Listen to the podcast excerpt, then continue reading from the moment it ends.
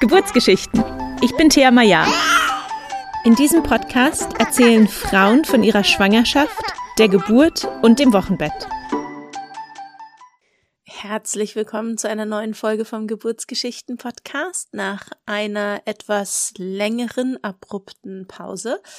Diejenigen, die mir nicht auf Instagram folgen oder mein Newsletter abonniert haben, haben sich vielleicht gewundert, warum der Podcast auf einmal aufgehört hat, wöchentlich zu erscheinen. Ich bin ja zurzeit selber schwanger und ich bin so schon ein sensibler Mensch, aber Schwangerschaft macht mich einfach noch mal viel durchlässiger und sensibel und ja, im September ist mir einfach alles zu viel geworden mit Arbeit, Haushalt, Kinderbetreuung, Schwangerschaft und deshalb habe ich die Notbremse gezogen. Ich war dann erstmal krankgeschrieben. Mittlerweile bin ich in einem Beschäftigungsverbot, sprich im vorzeitigen Mutterschutz.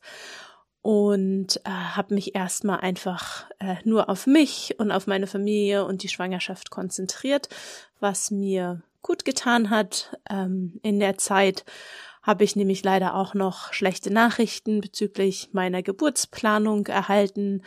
Ähm, meine sehr gewünschte Hausgeburt wird nach jetzigem Stand ähm, mit ziemlich großer Wahrscheinlichkeit nicht stattfinden können. Und ich bereite mich gerade auf eine Geburt im Krankenhaus vor, was mir nicht ganz so leicht fällt. Ähm, aber ich muss das jetzt einfach so akzeptieren. Aber ja, da war es gut, dass ich eine Pause hatte, auch vom Podcast. Ich habe zwar keine Folgen veröffentlicht, aber dennoch in der Zeit auch ein paar Folgen aufgenommen, weil mir das Sprechen mit Frauen über ihre Geburten immer noch sehr viel Freude bringt. Es ist dann eher das Schneiden und die Shownotes schreiben, das die Arbeit macht. Ähm, ich habe jetzt einige Folgen angesammelt und werde die in den nächsten Wochen peu à peu veröffentlichen. Es kann sein, dass ich ab und zu mal äh, zwei oder auch mehrere Folgen innerhalb von einer Woche hochlade und dann wieder nichts kommt. Ich ähm, will mich gerade einfach nicht auf irgendeinen festen Rhythmus festlegen, sondern wirklich mit dem gehen, was sich für mich und meine Familie gerade richtig anfühlt. Ich bitte dafür um Verständnis. Das war jetzt ein sehr langes Intro. Ähm, nun zur heutigen Folge. Mein Gast ist die liebe Paula die uns von der Geburt ihrer Tochter erzählt. Paula hat Epilepsie und nimmt deshalb schon ihr Leben lang Medikamente, was natürlich mit reingespielt hat, auch in die Entscheidung, wo und wie sie gebären kann. Und ja, es ist eine sehr schöne Folge. Paula ist Ayurveda-Masseurin hier in Wien. Ich bin kürzlich in den Genuss einer ihrer Massagen gekommen und kann das wirklich nur allen Frauen die in Wien wohnen und gerade schwanger sind oder auch schon ein Kind haben, empfehlen, ähm, Paula in ihrer Praxis zu besuchen, beziehungsweise macht Paula als ayurvedische Wochenbettdula auch Hausbesuche. Ähm, und all die Informationen dazu findet ihr natürlich in den Show Notes. Jetzt erst einmal viel Freude mit Paulas Geburtsgeschichte. Hallo und herzlich willkommen, Paula. Schön, dass du mir heute von deiner Geburt erzählst.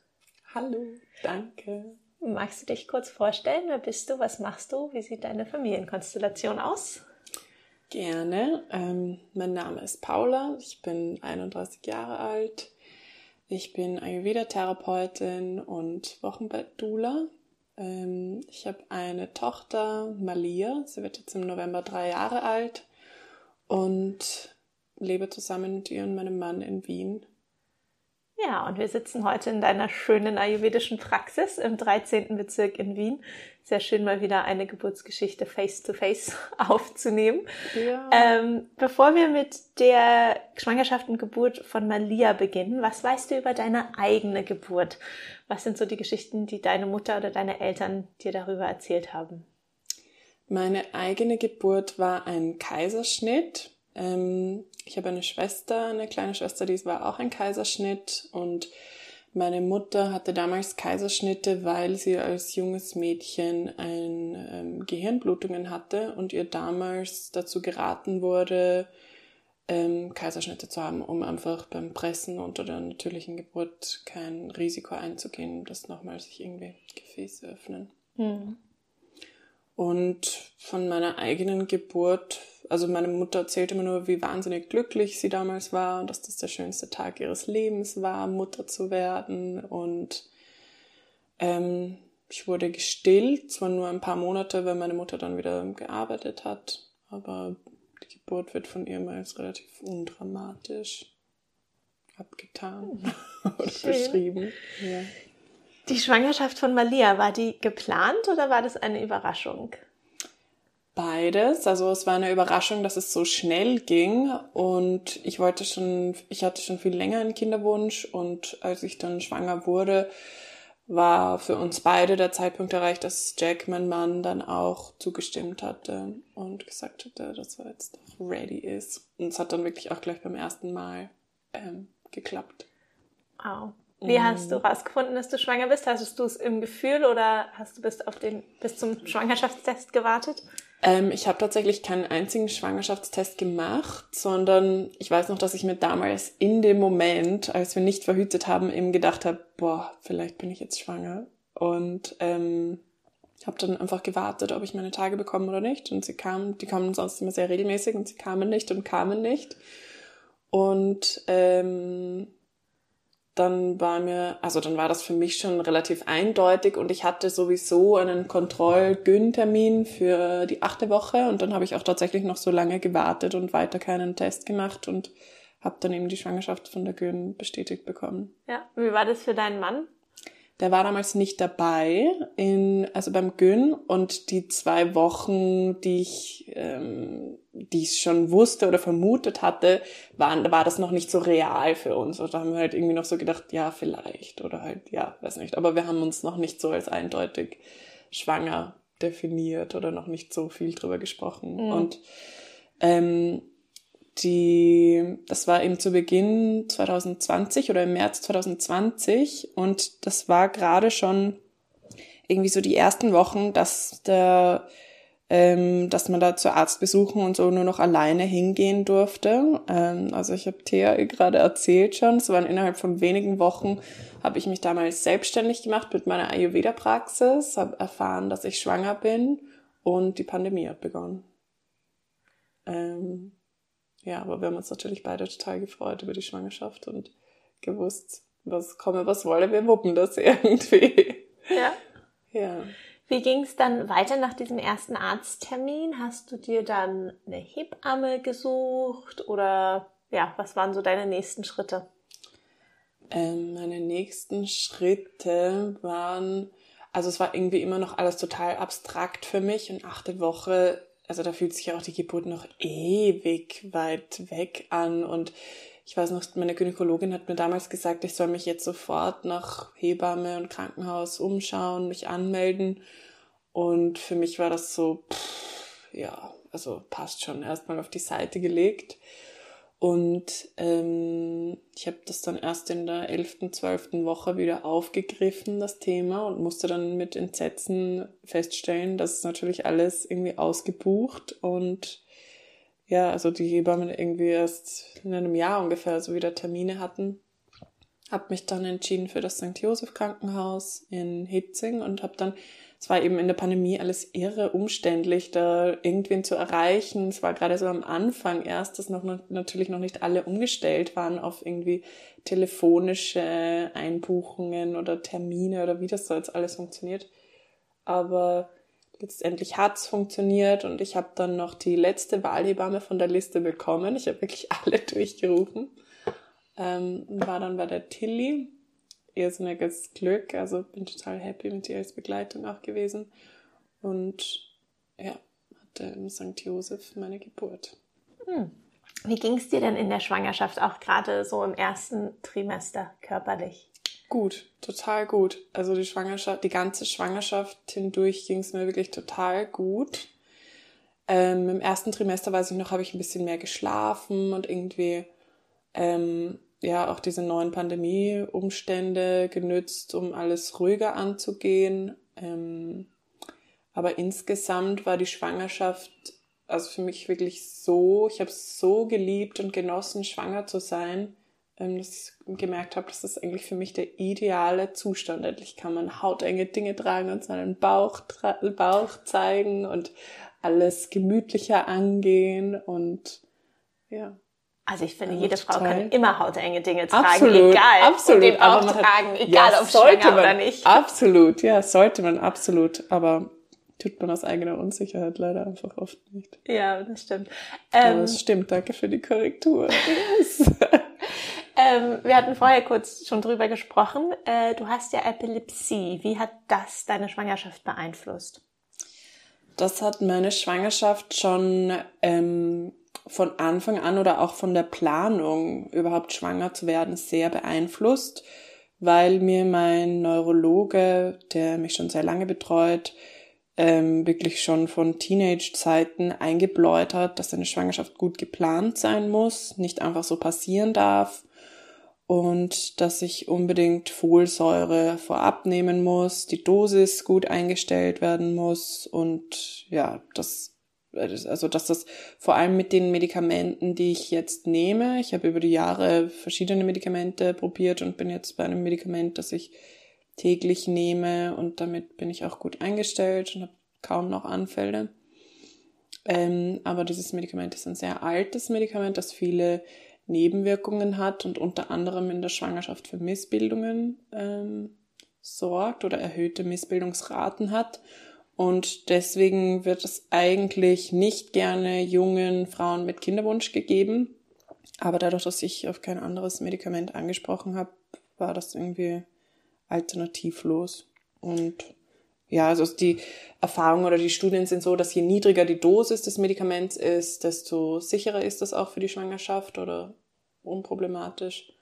Und das war, deswegen war für mich auch gleich der Plan, die Dosis schon vorab so viel weit wie möglich zu senken oder so gering wie möglich zu bekommen. Mhm. Das heißt, du hast das Medikament in der Schwangerschaft auch weitergenommen? Genau, ich habe das Medikament in der Schwangerschaft weitergenommen und wir sind schon ein Jahr vor ähm, der Schwangerschaft, sind wir extra nochmal nach Indien gefahren und haben dort eine sechswöchige Ayurveda-Reinigungskur gemacht, ähm, die mir das ermöglicht hat, auch die Medikamente zu senken. Also da habe ich irrsinnig viel Gewicht verloren und konnte einfach den Körper auch aus ayurvedisch ganzheitlicher Perspektive so weit reinigen, dass ich viel gesettelter und ähm, ja, in einem Zustand war, wo es möglich war, eine so geringe Dosis zu nehmen. Ja, über das Ayurveda möchte ich gleich nochmal ähm, ein bisschen genauer sprechen. Aber ähm, im Sinne jetzt von der Epilepsie aha, hieß es, dass du dann wegen diesem erhöhten Risiko von Fehl Fehlbildungen vielleicht öfter Kontrollen hattest, mehr Ultraschalle in der Schwangerschaft oder wurdest du ganz normal weiter betreut? Ich wurde ganz normal weiter betreut. Wichtig war, also wichtig war eben, dass ich die Folsäure nehme und die hatte ich tatsächlich dann nicht genommen und habe sie erst mit Beginn der Schwangerschaft angefangen mhm. zu nehmen. Und dann war wichtig das Organscreening, das ja erst zur Mitte der Schwangerschaft ist, aber da ähm, lässt sich dann richtig, also das sind so, speziell sind das so Neuralrohrfehlbildungen, mhm. Ähm, also äh, auch Spina bifida und solche ähm, Diagnosen und das lässt sich halt irgendwie erst auf dem Organscreening oder relativ weit fortgeschritten erkennen. Ja. Und bis dahin hatte ich nicht keine häufigeren Kontrollen und war alles eigentlich recht normal. Ja, aus reiner Neugierde, weil das Organscreening muss in Österreich selber bezahlt werden. Musstest du es auch selber bezahlen oder wurde ja. das aufgrund deiner Vorgeschichte übernommen? Nein, musste ich selber zahlen. Also ich okay. hatte mich auch nicht erkundigt, ehrlich mhm. gesagt. Ich bin mir gar nicht auf die Idee gekommen, aber ich habe es selber bezahlt. Ja. ja. Finde ich auch immer spannend, dass. Ja, das stimmt. Wäre für die äh, geplante zweite Schwangerschaft auf jeden Fall ein Thema. Genau, dass man da wenigstens bei der Krankenkasse nachfragt. Ne? Ja, ja, absolut. Ja. Okay, ähm, Thema Ayurveda, du hast es gerade schon angesprochen. Ihr habt ein Jahr vor der Schwangerschaft eine sechswöchige ähm, Panchankama-Kur, nehme ich an, eine mhm. Reinigungskur gemacht. Ähm, vielleicht für die, die es nicht wissen, ich habe auch eine Ayurveda-Grundausbildung. Also ich massiere nicht wie du, aber ich äh, kenne die Grundlagen des Ayurvedas auch sehr gut und ähm, integriere das seit Jahren auch schon immer wieder in meinem, meinem Leben. Ähm, magst du zu, vielleicht zur ayurvedischen Sicht auf Schwangerschaft ein bisschen was erzählen und auch halt dieses Reinigen schon lange bevor man schwanger wird? Ja, voll gerne. Also im Ayurveda, ähm, im Ayurveda ist einfach bei der Schwangerschaft auch ein wichtiger Teil, die gut vorzubereiten und zu planen. Und da gibt's auch immer dieses Bild dazu, dass so wie der Bauer sein Feld pflügt, bevor er den Samen sät, ist es auch wichtig, dass wir unseren Körper darauf vorbereiten, weil wir durch oder während der Schwangerschaft, mit der Schwangerschaft ähm, auch unser, sowohl von Mann und Frau, den genetischen Pool weitergeben an unsere Kinder und da auch in der Schwangerschaft einfach schon das bestmögliche Genmaterial oder so unvorbelastet, so in der Mitte wie möglich ähm, unseren Kindern weitergeben. Also aus ayurvedischer Sicht macht es einfach einen Unterschied, ob ich jetzt kurz vorm Burnout völlig abgestresst am Ende Schwangerschaft, schwanger werde, dann gebe ich ja auch diesen Zustand in mir und diese Erschöpfung der Gene an Zellmaterial und so weiter so an meine Kinder weiter oder an mein Kind weiter als wenn ich eben gut gekurt, der Körper gut aufgeräumt, gereinigt, ähm, der Stoffwechsel ähm, gut funktionierend so in eine Schwangerschaft reingehe. Mhm. Und was ich immer so ähm, faszinierend halt an diesem ayurvedischen Ansatz finde, was du gerade auch schon gesagt hast, es geht nicht nur darum, den Körper der Frau vorzubereiten, sondern ja. auch den Körper des Mannes, weil, ja. wie du gesagt hast, in diesem Bild von, von dem Bauer, der sein Feld vorbereitet, ist die Frau das Feld, wo der Samen eingesät wird und der Samen ja. kommt halt vom Mann. Ähm, genau. Und da gibt's eben auch, also Ayurveda hat natürlich dann auch Ideen dafür, wie man sich im Laufe der Schwangerschaft am besten ernährt, sogar auch für die verschiedenen Monate unterschiedliche Ernährungsempfehlungen. Und das kann man alles sehr detailliert und genau verfolgen, aber ähm, ja, also ist einfach wichtig oder schön finde ich auch, sich während der Schwangerschaft bewusst zu sein, dass ich als Mama mein Kind nähere und ich der Nährboden für das Kind bin. Und so wie es mir in der Schwangerschaft geht oder das, was ich mir zumute oder so wie ich mein Leben lebe, das erlebt und prägt mein Kind von Anfang an mit. Hm. Und wie hast du das dann für dich selber in der Schwangerschaft umgesetzt, die ayurvedische Lehre? Und hast du dich auch, ich meine, es war Pandemie, es war ein bisschen schwieriger, vielleicht auch von anderen massiert zu werden, weil die Massagen sind ja auch ein großer Teil im Ayurveda, auch während der Schwangerschaft. Ja, ich hatte tatsächlich eben zwei Kolleginnen, bei denen ich zur Schwangerschaftsmassage war, mehrfach während der Schwangerschaft und sonst habe ich mich ähm, von den Ernährungsguidelines an ayurvedische Regeln erhalten und ähm, auch versucht, Ojas, so die innere Glückseligkeit, einfach besonders zu nähern. Und wir hatten einfach, also auch dank der Pandemie, wirklich eine total ruhige schöne Zeit, in der ich mich wirklich auf mein Kind freuen konnte. Und ähm, ja. Hm. Im Ayurveda sind ja die meisten Speisen vegetarisch. Da frage bist du auch, also bist du auch vegetarisch oder hast du auch tierisch oder Fleisch gegessen während der Schwangerschaft? Das weiß ich ehrlich gesagt gar nicht mehr so genau. Ich bin Vegetarierin, aber nicht ganz strikt. Ähm, ja, also meist, also meistens muss ich ehrlich sagen, bin ich, mache ich dann Ausnahmen, wenn es irgendwie die schlechteste Kategorie von Fleisch wäre, dass man da irgendwo, ich weiß nicht, im Gasthaus dann doch irgendwas mit Fleisch bestellt, mal, wenn man so Lust hat, aber das kommt eigentlich schon wirklich lange nicht mehr vor. Ähm, ja, ich ernähre mich hauptsächlich vegetarisch, muss hm. ich sagen. Ja, aber das habe ich für mich gemerkt. Ähm, da, da ist immer das, wo ich so ein bisschen mit der ayurvedischen Ernährung clashe, wenn man sich Ayurveda im Kontext anschaut. Die Menschen in Indien, weil das Klima dort ganz anders ist, haben ganz andere Körperstruktur, viel höheren Kollagengehalt im Körper, mhm. weshalb eine ayurvedische Ernährung dort Sinn macht. Ähm, wenn ich mich dich anschaue, wir sind beide sehr nordische Typen, mhm. sehr hell, blond. Ähm, und für mich habe ich einfach immer gemerkt, das hat nicht gepasst im Ayurveda. Also ich brauche ich brauch das Fleisch, um mhm. genährt zu sein. Ähm, Deshalb das ist aber auch gar nicht verboten. Also, Ayurveda, ja, ja, also Fleisch hat auch absolut seinen Stellenwert im Ayurveda und ist eben wirklich um diesen Nährfaktor ähm, nochmal mit reinzubringen, absolut erlaubt auch. Also das steht nicht auf der täglichen, äh, auf dem täglichen Speiseplan und ist vor allem auch nicht das Zentrum jeder Mahlzeit, so wie das ja vor allem in Österreich, wir haben eine irrsinnig fleischlastige äh, Diät oder Essenskultur. Aber gerade auch, oder zum Beispiel im Wochenbett, eine Brühe, wo Fleisch drin ist, wenn man so wirklich aufgepäppelt und genährt werden möchte, ist das absolut mhm. erlaubt. Stimmt. Also das ist, Wichtigste ist, ist halt immer, das für jeden individuell rauszufinden. Also einfach halt so das zu essen, was jeder isst, weil es jeder isst, das ist es halt nicht, sondern rauszufinden, was brauche ich oder was braucht mein Körper gerade. Genau, das also das vielleicht das ähm, das wollte ich auch gar nicht sagen, dass Ayurveda sagt, dass man gar kein Fleisch essen soll, aber oft ähm, auch so in den Büchern, die man hier im Westen findet, die bei Ayurveda ist immer nur das Vegetarische, ja. wo ich immer denke, da muss man halt ganz individuell hinschauen. Voll. Und ja. das ist natürlich auch auf das Ayurveda so dann eben indisch-vegetarisch repräsentiert wird von den Mahlzeiten her und das ist es halt in Wirklichkeit auch nicht. Ich kann hier nicht irgendwie Dal und Currys die ganze Zeit nur kochen mit Gewürzen, die es bei uns überhaupt nicht gibt, sondern saisonal und regional zu essen ist einer der wichtigsten ähm, Herzstücke des Ayurveda und das darf ruhig auch auf unsere Kräuter und unsere Lebensmittel, die hier vorkommen, umgelegt werden. Ja, absolut. Wie hast du dich denn auch gemeinsam mit deinem Mann auf die Geburt vorbereitet? Der Mann ist ein Engländer, spricht der Deutsch? Der spricht Deutsch, mittlerweile immer besser. Ähm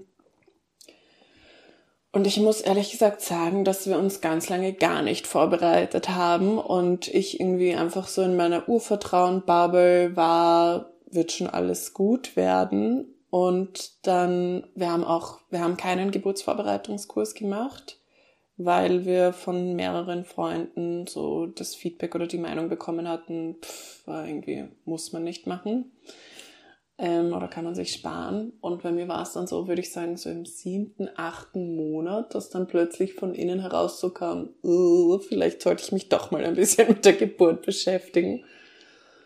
Und hatte dann damals einen Zoom-Call mit einer Dula, die mir total schöne Buchempfehlungen gegeben hat über ähm, zu den Büchern von Ina May Gaskin, klassischerweise natürlich.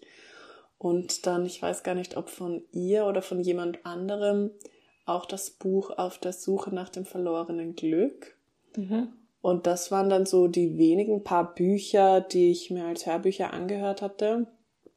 Und ähm, das war echt perfekt. Also danach habe ich, hatte ich irgendwie so ein Gefühl, passt, I'm gonna do this. Ähm, jeden Tag bringen hunderte, tausende Frauen auf der Welt, Kinder auf die Welt. Mein Körper weiß, was er zu tun hat. Ich gehe voll ins Vertrauen und wir sind gut aufgehoben. Und für den Mann war es auch nicht komisch, dass er ähm, in eine Umgebung geht, wo er wusste, da sprechen die Leute vielleicht schnell Deutsch und auch medizinische Begriffe, die er nicht verstehen kann. Ähm, Nein, also das hat er gar nicht so ausgedrückt, als dass das komisch ist für ihn. Für mich war immer eher die Bange so, oh, ich hoffe, er wird nicht einer dieser Väter, die dann völlig nützlos und irgendwie um die man sich noch kümmern muss oder sowas.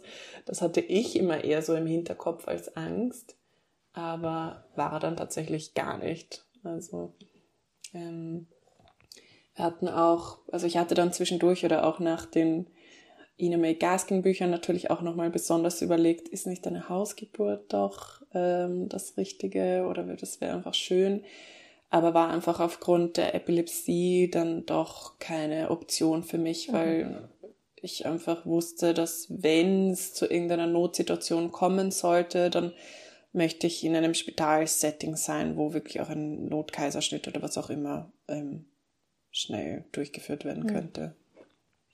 Wie ging es dir dann in den letzten äh, Wochen und Tagen vor der Geburt und wann fing die Geburt dann an? Ähm, die letzten Wochen waren tatsächlich, also da war ich schon total unruhig und habe mich einfach gefreut. Also das kennt man eh so, oder kenne ich jetzt auch von den vielen Mamas, die ich betreue, dass man diesen Spruch so, ja, genießt eure letzte Zeit noch zu zweit, boah, den kann man dann irgendwann nicht mehr hören, weil man möchte da einfach sein Kind in den Armen halten und jeden Abend haben wir uns schon verabschiedet mit, ah, vielleicht ist das unser letzter Abend zu zweit. Äh, nein, doch nicht. ähm, also da waren wir dann echt schon Krankenhaustasche gepackt, Snackbag gepackt und ready, ready to go irgendwie. Und wann fing die Geburt dann an? In der wievielten Woche warst du und wie wusstest du, okay, jetzt geht's los?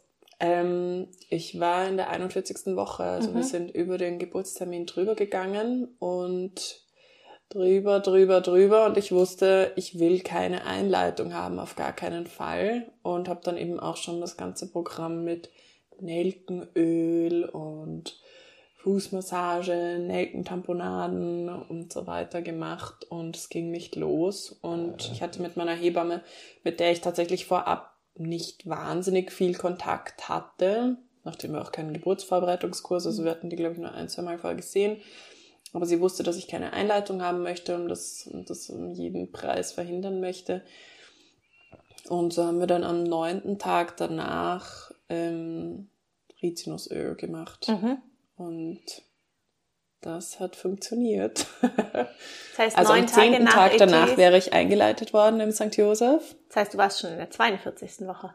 Ja, stimmt. Das stimmt. Ja. Okay, und dann. Ähm, ich war gerade so auf 40 Wochen Schwangerschaft. ja, aber man ist ja dann schon in der 42. Woche. Ja, genau. ja stimmt. Ähm, okay, dann hast du das Rizinusöl genommen. Genau. Das habe ich in der Früh genommen oder in der Früh zusammen mit einer Eierspeise gegessen. Mhm. Und habe dann am Nachmittag gleich mal ordentlich aufs Klo gehen müssen. Und dann am späten Nachmittag ging es los. Also am späten Nachmittag, ich glaube um fünf ungefähr, gingen dann so die ersten Wehen sanft los. Da kam dann mein Mann auch von der Arbeit nach Hause und dann habe ich erstmal ein paar Stunden in der Badewanne verbracht und mich da aufweichen lassen. Und bin dann irgendwie so frühen Abend oder gegen neun wieder raus aus der Badewanne. Habe noch ein bisschen Zeit am Sofa auch verbracht mit den Wehen. Es war alles noch so voll im aushaltbaren Bereich. Wir hatten uns auch von Anfang an vorgenommen, so lange wie möglich zu Hause zu bleiben, um eben so dieses Krankenhaus-Setting und die ganze Aufregung und so weiter eben erst so spät wie möglich da dazu zu lassen. Und dann hatte ich das Glück, dass ich von elf bis drei sogar nochmal schlafen konnte in der Nacht. dass dann die Wehen dann fast ganz pausiert oder jedenfalls sind so wieder runtergefahren, ähm, dass ich gut schlafen konnte. Die Hebamme war um fünf oder sechs am Abend, also relativ am Anfang, einmal bei uns und hat sich auch den Muttermund angeschaut und hat gemerkt, dass der irgendwie schon ein, zwei Zentimeter geöffnet war. Und ja, hat uns einfach zugesprochen, auch, dass wir unser Programm machen sollen und war auch von uns, also wir hatten das Gefühl, wir, wir, wir schaffen das, wir brauchen dort keine äh, Assistenz, wir schauen mal, wie es weitergeht. Und es war auch total schön, wir haben einen äh, Kachelofen zu Hause, da war so das Feuer, das Feuer geknistert und wir waren einfach zu zweit vor dem Ofen und haben einfach die Wehen durchgemacht und durchgestanden und mein Mann war auch damals schon total ähm, supportive so an meiner Seite. Es war echt schön für uns beide auch. Und dann, als ich um drei in der, in der Nacht wieder aufgewacht bin, ähm, waren die Wehen dann plötzlich anders und viel stärker und dann kam eben dieser Druck gleich mal aufs Klo, ähm, kam dann nichts am Klo und da waren sie dann echt so intensiv, dass, und bei der ersten Geburt weiß man ja überhaupt nicht, wo steht man da jetzt gerade. Ist es jetzt eine von diesen, es geht noch 50 Stunden so weiter Geburten, also übertrieben, 20 Stunden so weiter, mhm. oder kommt das Kind jetzt gleich und die Wehen waren wirklich so intensiv, dass also ich weiß noch, ich hatte nur im Kopf immer so, fuck, wenn das jetzt noch 20 Stunden so weitergeht, ich kann nimmer. Und ja, dann war klar, wir fahren jetzt ins Krankenhaus. Und schon der Weg runter zur Straße zu unserem Auto war echt so mit fünfmal abstürzen und laut schreien.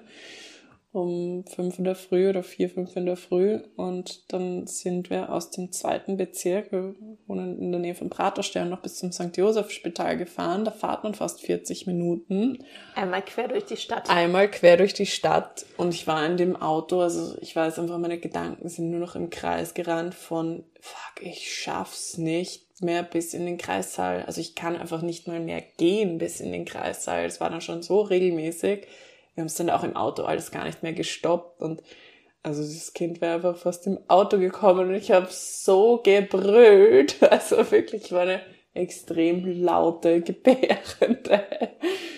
ähm, ja, aber irgendwie haben wir es in den Kreissaal geschafft. Von dem Parkhaus bis in den Kreissaal. Also ich weiß echt, das war so, boah, zehnmal an meinem Mann voll dran gehängt, abgestürzt. Ja. Und wir haben es dann irgendwie in den Kreissaal geschafft. Da war dann das erste Mal so der Zeitpunkt, dass ich eben von den Hebammen auch nach der Untersuchung gehört habe, it's happening. Also das war mir irgendwie auch bis zu einem Zeitpunkt alles nicht klar, it's happening, sondern ähm, ja, ja, also ich wusste nicht, dass ich schon so weit bin. War die Tilly schon da zu dem Zeitpunkt oder waren die Krankenhaushebammen ähm, die Tilly war schon da und die hat eine andere Geburt betreut. Also die hatte unglücklicherweise oder verrückterweise zwei Geburten am selben Tag und wirklich auch zur selben Minute. Also unsere Kinder sind letztendlich irgendwie drei Minuten, also unterschiedlich voneinander auf die Welt gekommen. Aber uns hatten dann, also in dem Moment war mir auch alles egal. Ich habe das so irgendwie nur noch so also das weiß ich zwar noch, aber es war völlig egal, ob die da jetzt da war oder ob das die Krankenhaushebammen waren. Und wir wurden dann vom Kreissaal direkt in ein Kreiszimmer, ähm, also von der, nicht vom Kreissaal in ein Kreiszimmer, von der Station direkt mhm. in den Kreissaal reingeführt und dann da noch äh, irgendwie zwei verschiedene Positionen kniend am Bett und dann gleich in die Badewanne und dann war sie nach einer Dreiviertelstunde da in der Badewanne. Wow, in welcher Position warst du in der Badewanne? Am Rücken liegend mit so angewinkelten Beinen. Mhm. Habe ich das ganze Krankenhaus zusammengebrüllt. Aber es war trotzdem alles vom Schmerz her. Also es ist natürlich crazy und völlig überwältigend alles. Aber so, aber es ist machbar. Also es ist drin. Mhm. Und ähm, hast du deine Tochter dann selber aus dem Wasser gehoben oder hat eine der Hebammen sie genommen?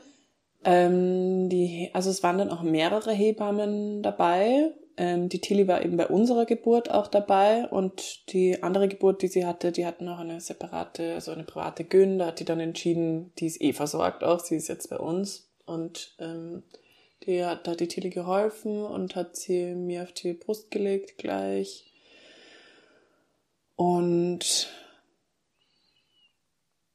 dann haben wir also so Nabelschnur auspulsieren lassen, haben wir zum Beispiel gar nicht gemacht. Das war, hatte ich irgendwie damals noch gar nicht so am Schirm, dass das ein Thema ist oder dass man das machen könnte. Aber sie waren, also es war auch da alles voll okay. Also sie waren total liebevoll auch mit Jack und mir oder ich habe mich gut aufgehoben gefühlt.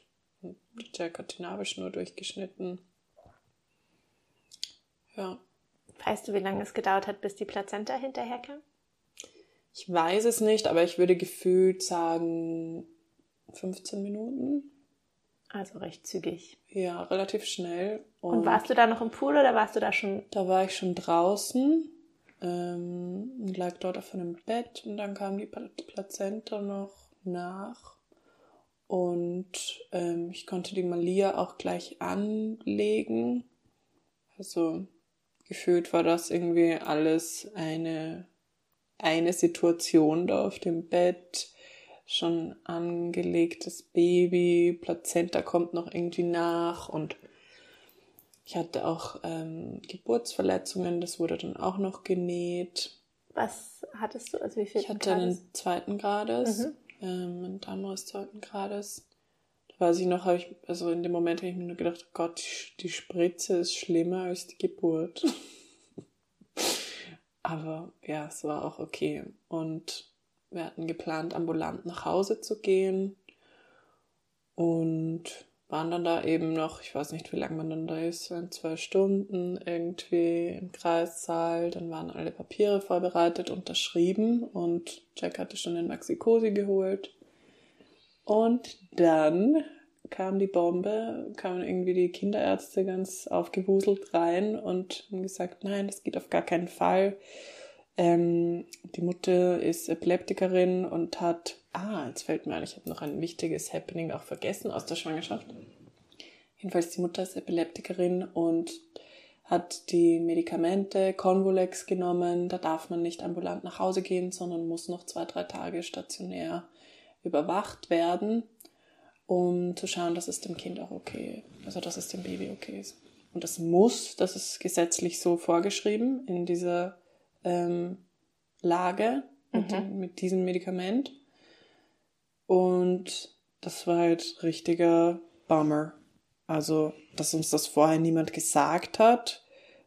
Ähm, es hätte einfach einen riesigen Unterschied gemacht, sich da schon drauf einzustellen. Mhm.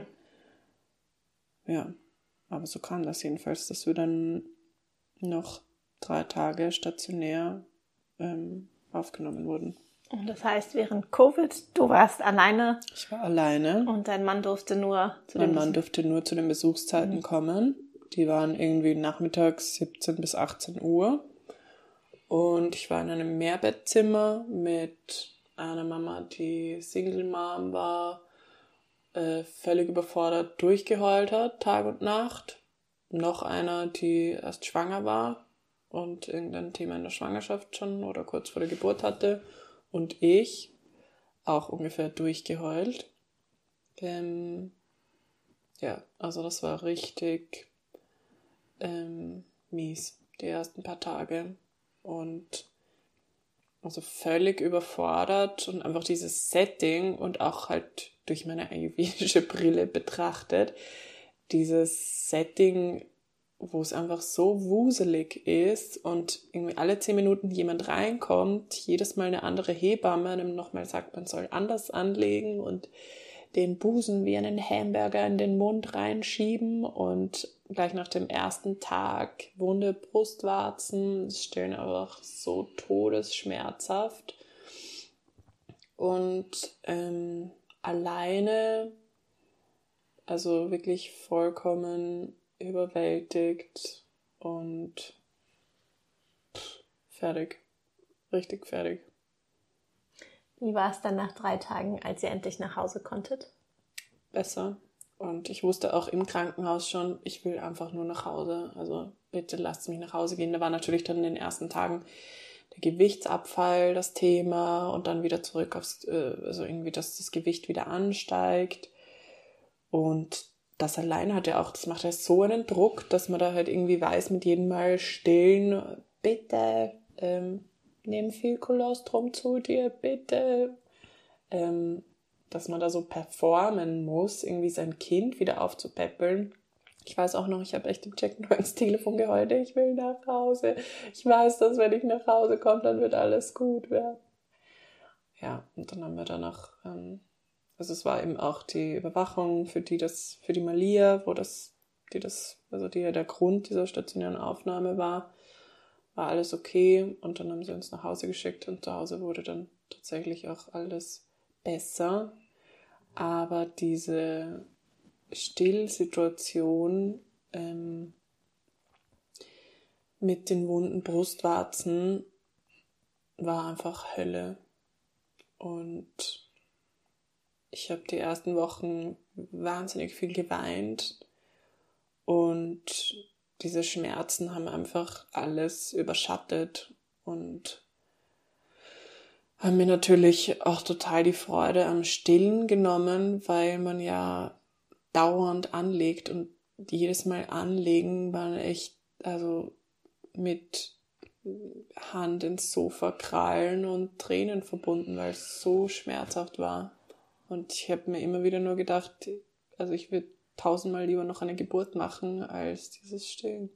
Ich hatte zum Glück genug Milch, hatte so wahnsinnig viel Milch, dass das wirklich alles geronnen und getropft ist und ähm, wurde mir natürlich von Anfang an auch empfohlen. Also die Tilly war auch in der Nachbetreuung dabei und war auch irrsinnig lieb, aber Hebammen haben einfach die Kapazität nicht, da jetzt irgendwie stundenlang bei einem zu sitzen und ähm, einen einfach in den Arm zu nehmen und ja. sagen, hey, you got this, du machst das super.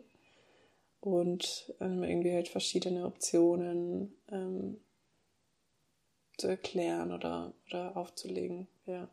Und so waren natürlich auch Stillhütchen sind nicht gut, weil dann kommt es so in der Saugverwirrung und sowas, war irgendwie am Anfang das Thema oder die Meinung. Dadurch habe ich dann auch relativ spät oder erst nach ein paar Wochen, wahrscheinlich nach einer Woche ungefähr, das erste Mal dann beschlossen, ist mir scheißegal.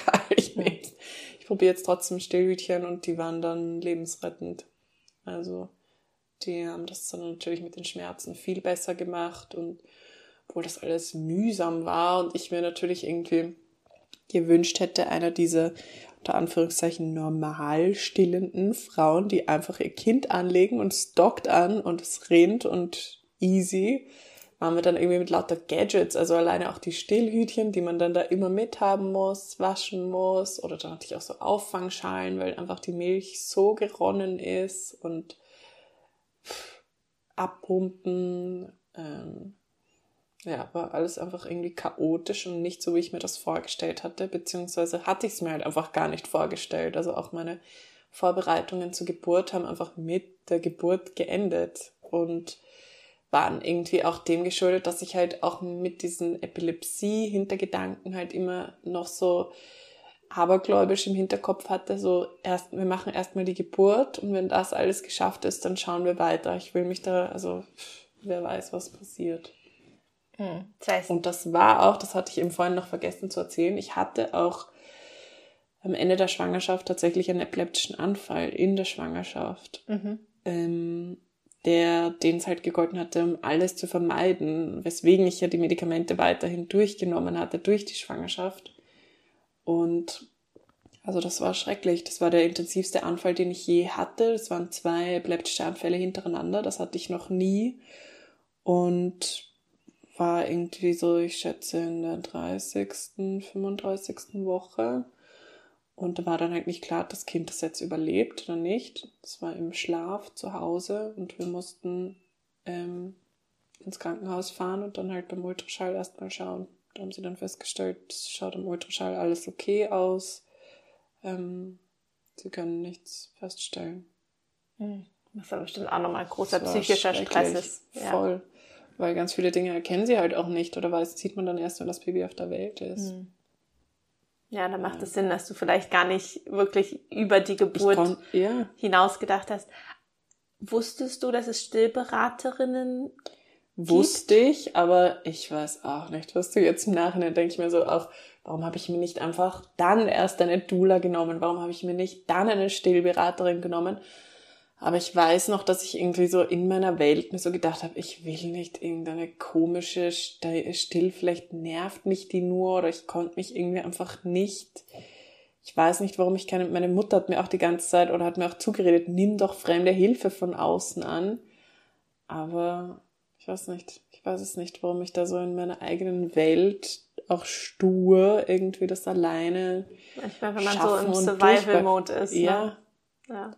Also ich glaube, man hätte mir einfach mit hinsetzen müssen. So, das ist jetzt vereinbart und die hast du jetzt hier. Ja. Ja, aber so habe ich da halt irgendwie meine Schmerzen durchgeboxt und bin im Endeffekt natürlich auch froh, dass ich und stolz auch, dass ich es durchgeschafft habe. Ähm, und wir und ich dann so gut stillen konnte und die Malia auch ein Jahr lang oder über ein Jahr lang gestillt habe. Wie lange haben die Schmerzen ungefähr angehalten? Ein Monat. Okay. Und dadurch war es auch, also in diesem ersten Monat undenkbar für mich, das Haus zu verlassen oder irgendwelche sozialen Interaktionen oder irgendwas. Also einfach, also immer die Vorstellung, so was ist, wenn mein Kind dann auf der Straße anfängt zu schreien oder stillen und dann müsste ich auf der Straße stillen und das kam halt irgendwie alles zusammen, so die ersten paar Tage wirklich dieses Bild, oh Gott, was habe ich mit meinem Leben gemacht? Ich kann nie wieder alleine nur einkaufen gehen und völlige Überforderung und ja, völlige Überforderung, echt. Hm. Und eben mit dieser Pandemie, also Jacks Familie ist natürlich in England, meine Familie ist zwar hier, aber dadurch waren auch alle sozialen Kontakte total irgendwie auf Abstand und eingedämmt. Ja. Schwierige Zeit. Voll schwierige Zeit. Und ich hätte, ich hatte auch zu dem Zeitpunkt keine engen Freunde, die schon Kinder hatten oder gerade in einem ähnlichen, also ich hatte schon eine enge Freundin, die schon ältere Kinder hatte, aber ähm, niemanden, der irgendwie durch was ähnliches durchgegangen ist zu dem Zeitpunkt. Die ich, das hatte ich voll gebraucht. Mm. The Village. Voll. The Village was missing. Ja.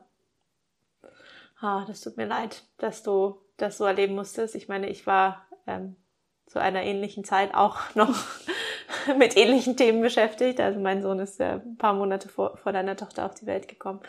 Ähm, und ich kann da total mitfühlen und merke auch jetzt noch und sehe das auch mit den Frauen, mit denen ich arbeite, dass das einfach äh, drei Jahre später immer noch einen Einfluss auch auf das Muttersein hat, dass dieser Anfang ähm, so schwer war, weil einfach die äußeren Bedingungen auch so schwer waren. Voll. Ja. Vielen lieben Dank, dass du uns so detailliert auf deine Schwangerschaft, Geburt und Wochenbettreise mitgenommen hast. Ähm, für diejenigen, die in Wien oder Umgebung sind, die neugierig sind ähm, auf deine Arbeit, wo kann man dich finden? Uh, ja, sehr gerne. Zunächst mal, man kann mich finden in Wien. Ich habe mein eigenes Ayurveda-Studio im 13. Bezirk und bin eben nun seit meiner eigenen Mama-Reise auch Ayurveda Dula und biete da natürlich auch Hausbesuche im Wochenbett an, Schwangerschaftsmassagen während der Schwangerschaft bei mir im Studio oder auch als Hausbesuch. Und ihr könnt mich auf Instagram unter dem Namen Paula Kalia finden. Ja. Werde ich auf jeden Fall nochmal in den Show Notes verlinken. Und ja, dir und deiner Familie weiterhin alles Liebe. Danke dir, dir auch.